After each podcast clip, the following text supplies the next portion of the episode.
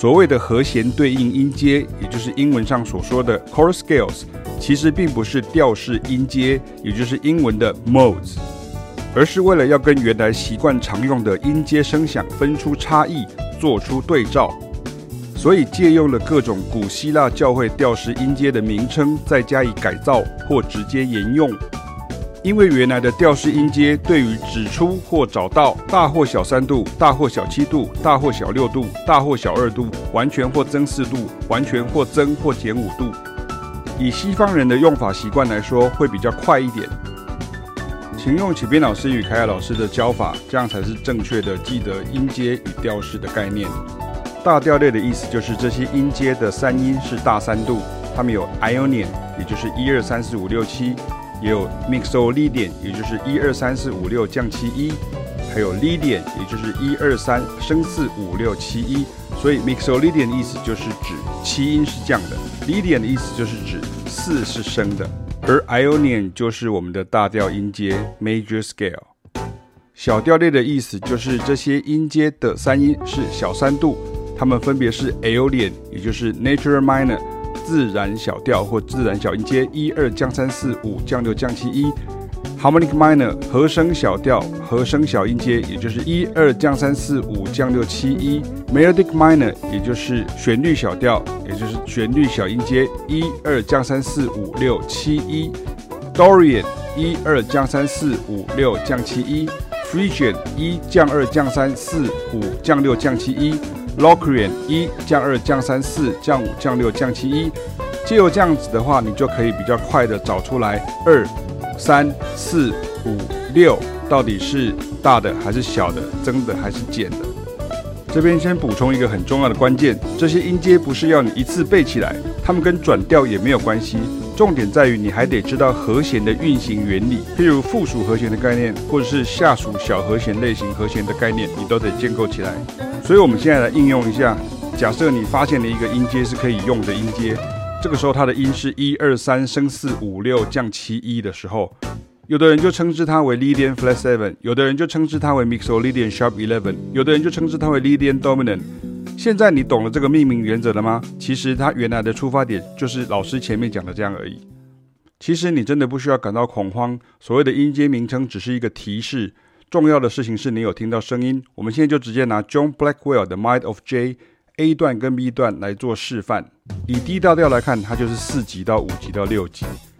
请注意 A over B，它其实就是 B minor eleven 的意思，这是一个特别的声响。以 B 小调来听的话，它其实就是降六到降七到一的概念，所以其实是一样的。所以不管你用大调看或是用小调看，它都是 diatonic，也就是调性内。这个时候不管它是 B 自然小音阶或是 D 大调音阶，它都是一样的声音。当然你也可以用 B 小调五声音阶或者是蓝调音阶的声响去创造出即兴的句子，但是至少你现在知道它是 B 小调了。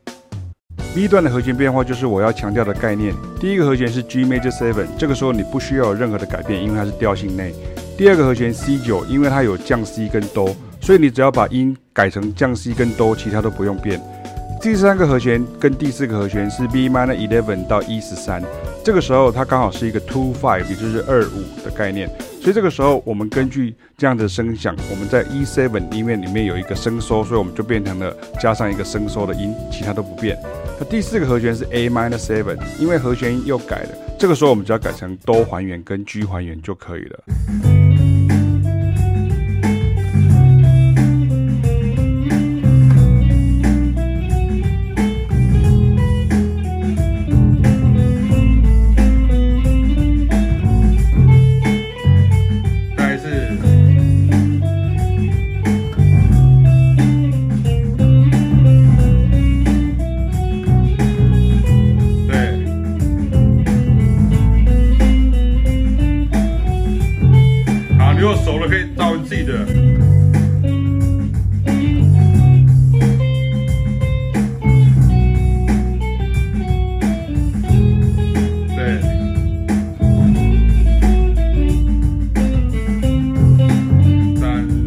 现在你看到的版本就是所谓的 core scale 和弦对应音阶的学习即兴法。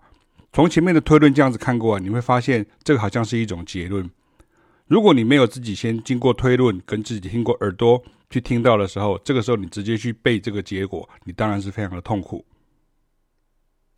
我的学生在即兴的时候，他根本没有在想哪一个和弦是对哪一个音阶的，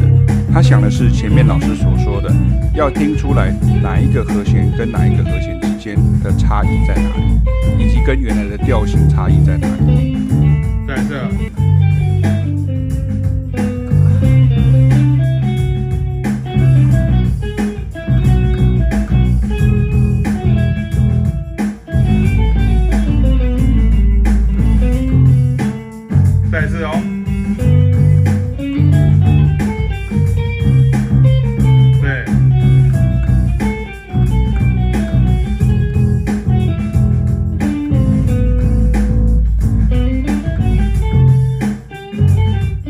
当演变成和弦对应音阶的乐理与即兴法则之后，其实原本只是为了要让音阶跟和弦同根音比较好记的出发点而已。但前一动作没做，就会觉得是在硬背，而觉得很难。只划分出范围，没有解释为什么，耳朵自然也听不出差异。